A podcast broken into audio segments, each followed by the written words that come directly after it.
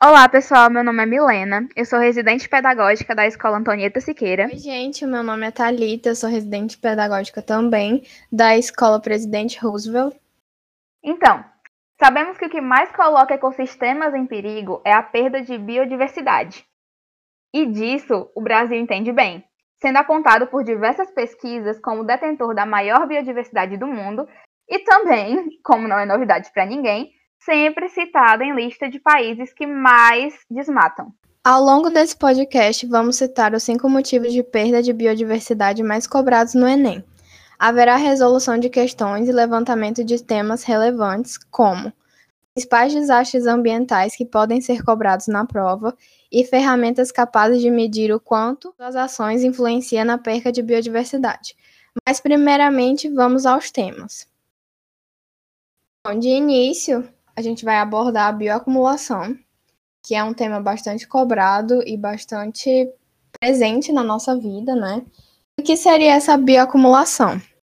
Acumulação é quando um organismo, né, seja humano, seja um peixe, seja um organismo autotrófico, ele acumula em si substâncias não biodegradáveis. Ou seja, eu comi alguma coisa contaminada e fiquei contaminada, porque o meu corpo não consegue digerir aquilo, não consegue degradar.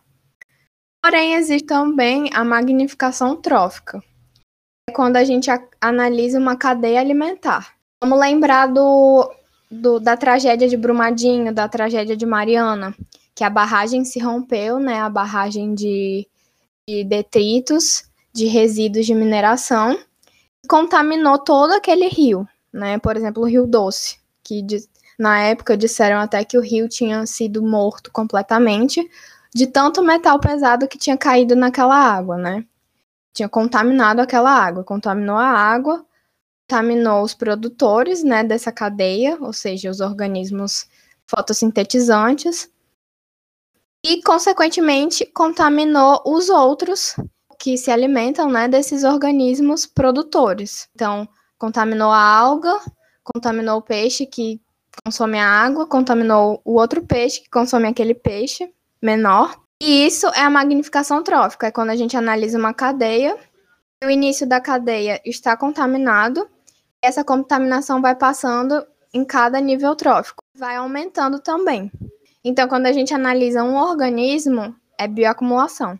Quando a gente analisa a cadeia em si, né, com cada nível trófico, e, e percebendo que essa bioacumulação vai aumentando, né? Isso é a magnificação trófica. E aí é interessante também é, analisar que, por exemplo, se tem um, um, peixe muito gorduroso em relação a um peixe que é um pouco mais magro, né, que tem tecido adiposo em menor quantidade, o peixe que tiver mais gordura, ele vai ter mais bioacumulação. Por quê? Porque esses materiais pesados, né, esses metais pesados, eles se acumulam no tecido adiposo.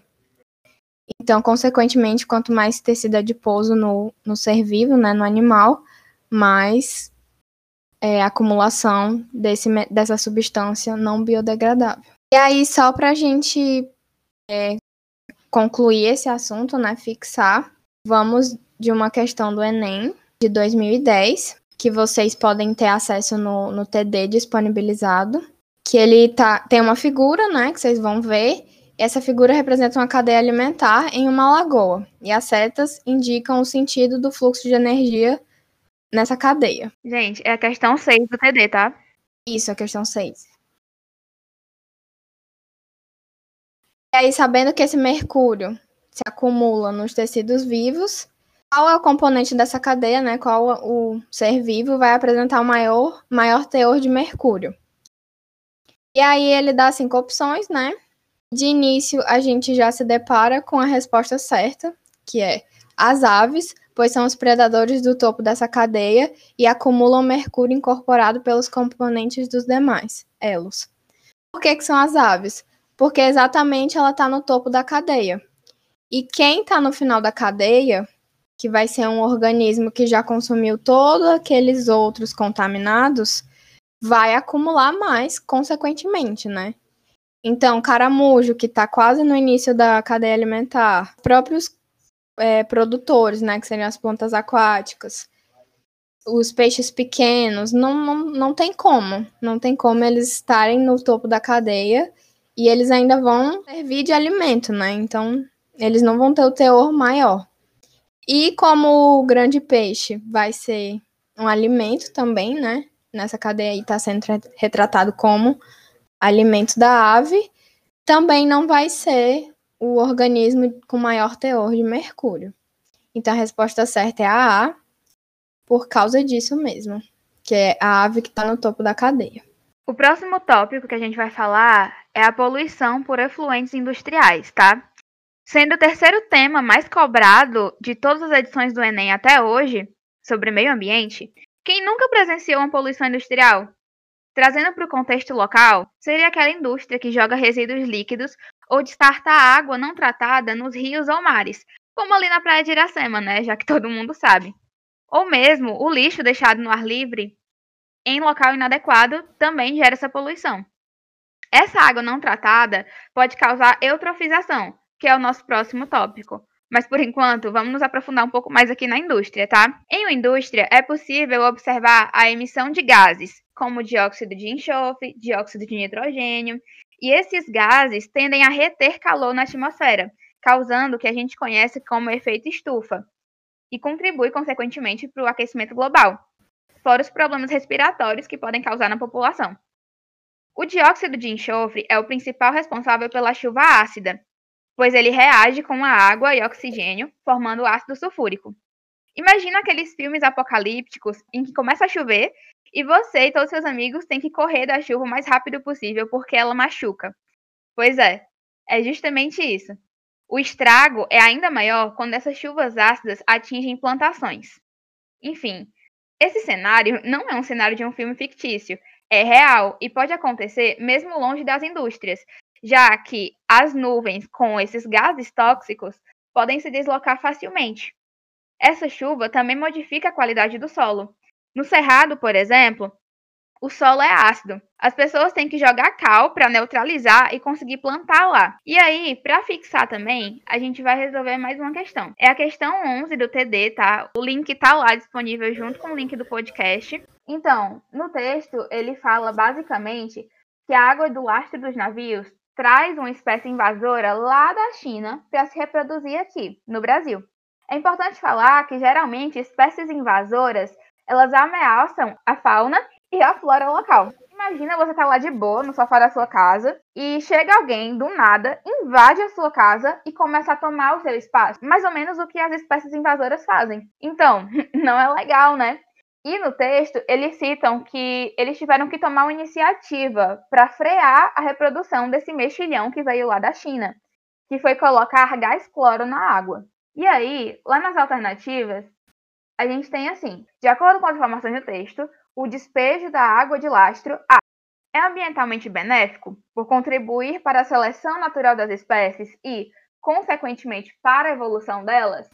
Não, gente. Primeiro que não é seleção natural, se a gente está colocando uma espécie invasora.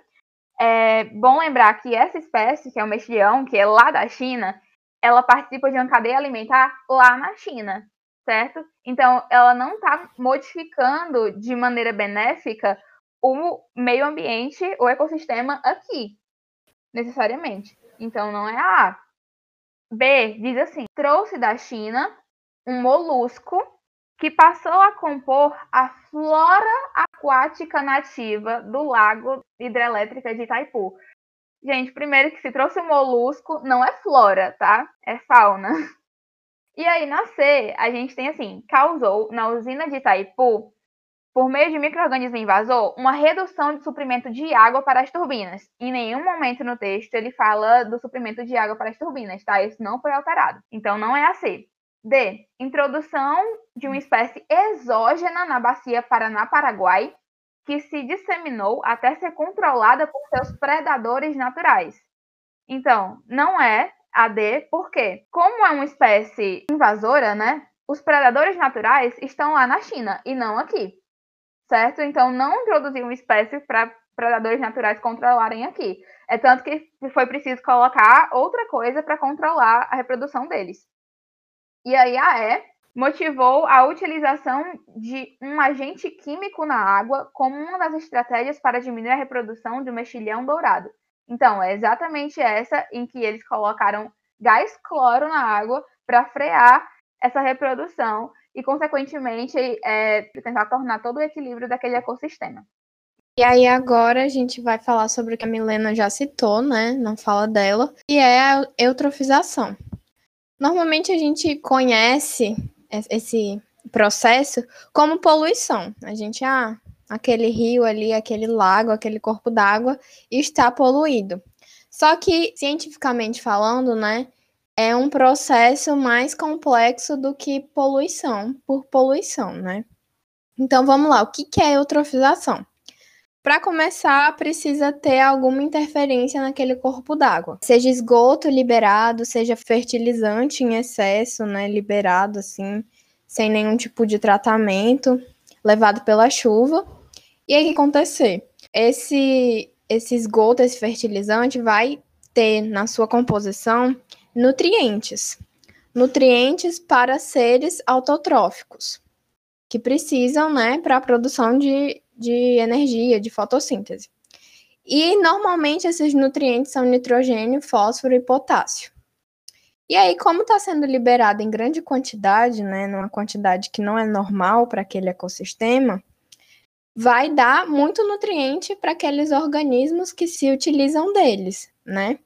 Então, é, a proliferação desses organismos, né, desses seres vivos, vai aumentar, porque eles vão ter é, nutrientes em grande quantidade. Então, pensa você, se você tem um bolo na sua casa, tá acontecendo uma festa e tem um monte de salgadinho de bolo, vai surgir uma galera em volta daquele bolo, daquele salgadinho para todo mundo comer e vai comer adoidado, né?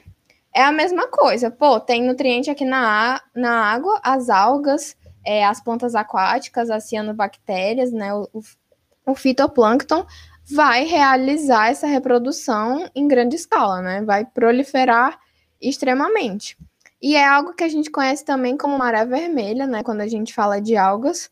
E essas algas, nesse caso, né, produzem toxinas que fazem com que ela, aquela água fique totalmente imprópria e mate alguns ser vivos. Mas aí voltando ao processo, né? Muito nutriente, uma proliferação desenfreada daqueles organismos, né? Por exemplo, as algas. E aí vai começar a diminuir o oxigênio daquela água. Por quê? Porque os seres fotossintetizantes, né, produzem oxigênio, mas também têm a respiração celular, né? São seres que também respiram.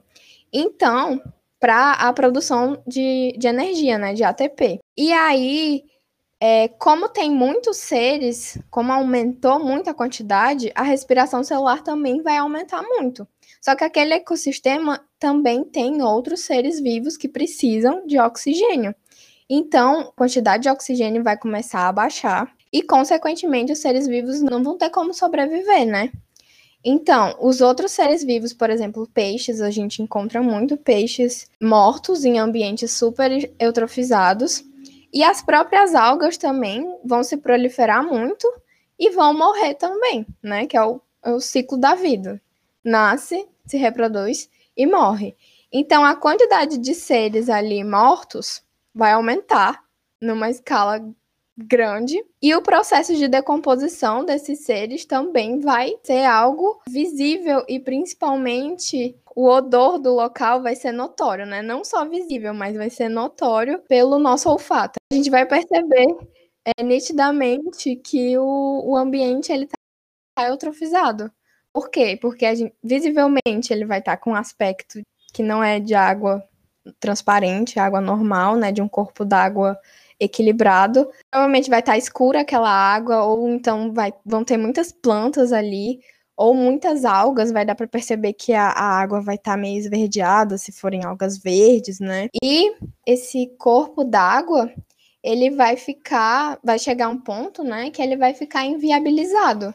Você não vai conseguir pescar nele, você não vai conseguir usar para processos industriais. Comunidades ribeirinhas, né, que vivem da pesca, não vão conseguir utilizar aquele corpo d'água não vai poder banhar, seja onde for, e, e aí você tem um certo nível de colapso naquele ambiente, né? Por causa dos nutrientes em excesso. Então, é, resumidamente, né, esse é o, o, processo da eutrofização. E aí, para a gente fixar também o conteúdo, vou trazer mais uma questão, que é a questão 10 do TD, né, que foi disponibilizado, é o Enem de 2009. Tem um texto motivador relativamente grande, então vocês leem aí, tá? Sobre o cultivo de camarões. E aí o enunciado é o seguinte: Suponha que tenha sido construída uma fazenda de carcinicultura próxima a um manguezal. Entre as perturbações ambientais causadas pela fazenda, espera-se que, ou seja, tem um manguezal ali, né, que tem um corpo d'água, né, e foi construída uma fazenda de carcinicultura, ou seja, produção de, de camarão. E aí ele quer saber quais são essas perturbações que isso pode causar. Aí, assim, a atividade microbiana se torna se torne responsável pela reciclagem do fósforo orgânico excedente no ambiente marinho. Essa questão a gente já percebe que ela está errada, porque a atividade microbiana não vai ser responsável pela reciclagem do fósforo, não tem uma coisa a ver com a outra. O fósforo, na verdade, ele faz parte do, do processo de eutrofização, né? Que vai ser relacionado a organismos autotróficos, né, plantas, algas, alguns tipos de, de bactérias, né, tipo cianobactérias, mas não para reciclagem disso. Aí a B. A relativa instabilidade das condições marinhas se torna as alterações de fatores físico-químicos pouco críticas à vida no mar. Pouco críticas. Não vai ser pouco críticas, né?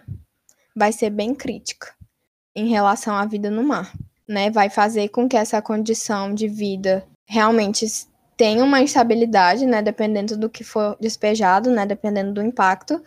Porém, não vai ser pouco crítica, vai ser muito crítica. Aí a C, a amônia excedente seja convertida em nitrito por meio do processo de nitrificação e em nitrato, formando como produto intermediário desse processo. Esse processo que está sendo citado, né, ele não ocorre na água, ele ocorre em terra. E, e também não tem muito a ver com o que a questão está tratando, né? E a D, os efluentes promovam o crescimento excessivo de plantas aquáticas devido à alta diversidade de espécies vegetais permanentes no manguezal. Aqui ele está falando que vai promover um crescimento excessivo, até aí ok, mas devido à alta diversidade de espécies vegetais. Não, isso não, não tem a ver a alta diversidade, né? O que tem a ver é que vai ser jogado, vai ser despejado muito nutriente. E esses nutrientes que promoverão o crescimento excessivo. Na verdade, não é nem crescimento, né? A proliferação. Aqui ele já está falando outra coisa nada a ver, que é o crescimento excessivo, que não vai fazer crescer excessivamente. Vai fazer se proliferar bastante. Mas não é por causa da alta diversidade, e sim por causa dos nutrientes. E aí a gente chega na resposta certa, que é o impedimento da penetração da luz pelas partículas em suspensão vem a comprometer a produtividade primária no ambiente marinho, que resulta da atividade meta metabólica do fitoplâncton, que é o que vai acontecer também, porque aquele corpo d'água ele vai começar a se tornar turvo, né, por causa dessa eutrofização toda. Não vai ser possível a entrada de luz na água, né? E aí vira esse processo de invi inviabilização da cadeia alimentar, do, do corpo d'água em si. Pessoal, e por último, nosso tópico fala sobre aquecimento global e efeito estufa. Enfim, como eu falei hoje mais cedo sobre os gases de efeito estufa, dióxido de enxofre, dióxido de carbono e tudo mais, o que, que eles fazem? Eles retêm calor na atmosfera. É como se a gente estivesse dentro de uma panela, só que a, a tampa da nossa panela seria feita de gases, tá? É, uma vez que a luz solar incide no solo, e aí a gente tem ali o asfalto, por exemplo, que é um preto, que retém calor também, e aí a gente tem em cima uma cobertura de gases poluentes, esse calor não tem para onde ir, a gente fica aqui sufocado, sabe? Então é basicamente isso do efeito estufa que eu queria falar. E sobre o aquecimento global, já sabe sobre o derretimento das calotas polares, que isso aumenta o nível do mar, né? E isso acarreta problemas, como que a gente vai visualizar agora na questão. Nosso TD tem três questões sobre aquecimento global. A questão 2, a questão 12 e a questão 13. Essa última que eu resolvi vir fazer aqui com vocês, tá? A questão 13 do TD, do Enem de 2007, ela fala assim: devido ao aquecimento global e à consequente diminuição da cobertura de gelo no Ártico, aumenta a distância que os ursos polares precisam nadar para encontrar alimentos. Apesar de exímios nadadores, eles acabam morrendo afogados devido ao cansaço. A situação descrita acima fala: A. Enfoca o problema da interrupção da cadeia alimentar, o qual decorre de variações climáticas. Então, o problema desse item é que ele fala enfoca o problema da interrupção da cadeia alimentar. Então, não é só sobre a interrupção da cadeia alimentar do urso polar, não. É principalmente pela redução da cobertura de gelo, citada no texto, e também sobre esses ursos estarem morrendo sobre a escassez de alimento. Então, não é só sobre a cadeia alimentar, tá? E aí, a B fala assim: alerta para prejuízos que o aquecimento global pode acarretar a biodiversidade no Ártico. Exatamente. Porque com o derretimento dessas calotas polares, esses peixes mais distantes, né, estão mais inacessíveis para o, os ursos polares. Então eu sei que nada mais, consequentemente, estão acabando morrendo de cansaço. E aí a gente tem uma ameaça iminente à biodiversidade daquele ecossistema, certo? Então, esse aumento do nível do mar também é preocupante a longo prazo também, certo? Então, nessa questão, o item B é o correto. E é isso, terminamos por aqui a resolução de questões. E vamos citar aqui também um pouco sobre desastres ambientais que possivelmente podem ser cobrados no Enem. Tudo isso que a gente falou, né, são consequências de algum nível de desastre, assim, de colapso. Prejudica demais o, o meio ambiente, e não só o meio ambiente, né, o, o é, a sociedade como um todo. Tem, enfim, consequências grandes. Mas só para a gente é, relembrar um pouco, né? No Brasil, infelizmente, aconteceu o grande rompimento da barragem de Mariano, né, em Minas Gerais, em 2015. E a cidade, o rio, completamente foi tomada por lama, né, daqueles resíduos de mineração e devastou completamente, assim, quilômetros e quilômetros. Se não me engano, foram cerca de 663 quilômetros de rio e córregos foram contaminados pela lama. Então, imagina a tragédia. Foram milhões de toneladas de resíduos, né? Assim, algo absurdo. E após isso, teve também o rompimento da barragem em Brumadinho, em 2019, né? Que é um pouco mais recente. Não foi tão devastadora, assim, em termos de proporção, Porém, não deixa de ser devastadora, porque foram 133,27 hectares de vegetação nativa da Mata Atlântica foram afetados, além dos metais pesados e de como aquela lama ela se torna quase como concreto, sabe? Faz com que os rios fiquem assoreados. É, os animais não tem como. A, a, os animais não, aquele ecossistema ele é completamente afetado do início ao fim, sabe? A biota em si é completamente devastada. E o que fica mais notório desses casos é a negligência, né, o descaso do, do empresário da empresa e também dos órgãos, não sei se é exatamente dos órgãos reguladores, mas é, não há esse cumprimento da lei ambiental e não há a real preocupação em, em fazer de uma forma que o impacto ele seja o menor possível. Aliás, desde o início da construção da barragem, né, já é uma coisa que você tem que destruir todo um ecossistema ali, sendo que a gente tem alternativas de energias renováveis, a energia eólica tem um potencial gigante aqui nesse país, mas ninguém explora, né? Enfim. É, é, vive de impunidade, né? E também tem o fato que como as empresas elas visam lucro, às vezes chega a ser mais barato indenizar do que, ter, do que fazer as medidas de prevenção, né? Então, ah, destruiu, mas não tá me afetando, a empresa continua lucrando, vida que segue, sabe? Vou indenizar, a, a impunidade reina no país, então vai continuar assim, sabe? De fato, o Brasil tem uma das melhores leis ambientais do mundo, tá? Só que, como a extensão do territorial é muito grande, é, a fiscalização é muito precária. A punição também é muito, muito precária, então acaba não acontecendo. Sim, é, disse tudo agora. Exatamente isso. Mas como quem detém o poder não se importa, né? E a corda sempre arrebenta do lado mais, mais fraco reina essas coisas. E o que acontece muito é que o ser humano, ele não tá se vendo como parte do ecossistema. Ele acha que, tipo, não tá afetando ele, tá tudo bem. Sendo que, se um ecossistema tá em perigo, se a biodiversidade está em perigo, você também tá. A sua existência tá totalmente comprometida e relacionada com a natureza. Tipo assim, a água não vem da torneira. E, assim, a comida não vem do supermercado, tá? Você depende da natureza, então você faz parte dela também.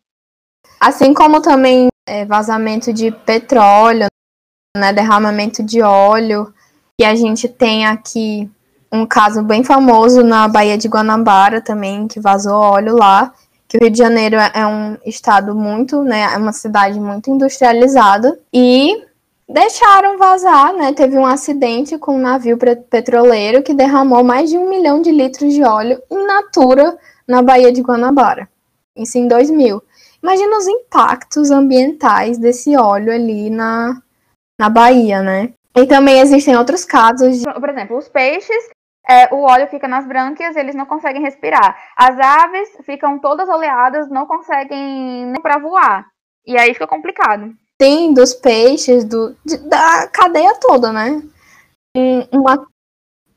Sim. E a, o próprio início da cadeia, né? Se você tem uma camada de óleo preta em cima da água, como é que os seres fotossintetizantes vão produzir fotossíntese? Então, o colapso é do início ao fim, assim. É, é horrível, é devastador. No Brasil também a gente tem vários, vários casos de vazamento de óleo, assim. Né? Teve outro também em 2011 na bacia de Campos, que também é no Rio de Janeiro, que também derramou 3 mil barris de petróleo e uma mancha de 160 quilômetros de extensão. Tem outros casos de rompimento de barragem também, com outros tipos de resíduos, e que a gente nem sabe porque a impunidade é tanta e apenas acontece, a empresa paga a multa e o ecossistema que lide com aquilo ali, né? Também casos de queimadas, que hoje, ultimamente, está muito em alta, né? Por causa da, dos acontecimentos na Amazônia no ano passado, né? No início de 2020. E também a tragédia gigantesca, que não tem nem adjetivo para nomear no Pantanal. Assim como o Cerrado também sempre foi alvo de de queimadas, né? De queimadas criminosas, no caso. Na verdade, todos os ecossistemas e todos os biomas, por assim dizer, do país estão ameaçados. A Caatinga também é um deles. A Mata Atlântica há muito tempo também sofre com o desmatamento, também sofre com a exploração. Então, o Brasil sempre, desde a, desde a colonização né, exploratória até hoje, ele nunca deixou de sofrer com isso. A gente não quer dizer para parar de, de mexer com tudo isso, preservar, não, mas conservar o que a gente tem e tentar usar de uma maneira inteligente. É, e, e utilizar a ciência, utilizar a tecnologia para gerar formas de reduzir esses impactos, né? Porque a gente sabe que a atividade humana, no geral, vai produzir impactos. Mas o fato aqui é que é muita negligência, é muita impunidade e é um descaso completo, assim. É criminoso. Exatamente. Mas então, é, eu queria convidar vocês a fazer uma reflexão sobre o, sobre o pensamento de o quão você, é, como cidadão, contribui para que o ecossistema seja degradado. Sabe? Tem uma parte política também, não é uma coisa individual. Mas aí, partindo um pouco para o lado individual, tem um recurso que a gente chama de pegada ecológica. É um instrumento que mede o quão você agride o meio ambiente com suas ações diárias, com sua rotina, o quanto você gasta, o quanto você come, porque durante o dia inteiro você está usando a natureza. E aí tem alternativas, tem calculadoras na internet, principalmente no site WWF Brasil, que te ajudam a calcular também e a medir o quanto você está impactando o meio ambiente, tá? Mas é bom lembrar que essas alternativas e coisas que a gente pode fazer individualmente, elas não são nada comparadas ao que grandes empresários ou governantes podem fazer, tá? Então pensem bem na hora de votar, pensem bem. Então vamos lá, pensem bem na hora de votar, pensem bem em quem vocês estão colocando no poder, tá? E pensem bem também no que vocês podem fazer para melhorar tudo isso. Isso tudo que ter uma consciência, né, ampla e uma sensibilização também para essas questões, porque se a gente não falar sobre, se a gente não pensar, se a gente não refletir, vai continuar do, do jeito que tá e a tendência é piorar e a gente não quer que piore, né? Isso tudo aqui é para a gente junto para conseguir melhorar o país no geral. Então, pessoal, a gente agradece quem ficou até aqui, tá? Obrigada pela atenção. Espero que vocês tenham muita sorte nesse Enem, tá? E, enfim, pensem bem. É isso. É, até mais, gente. Obrigada.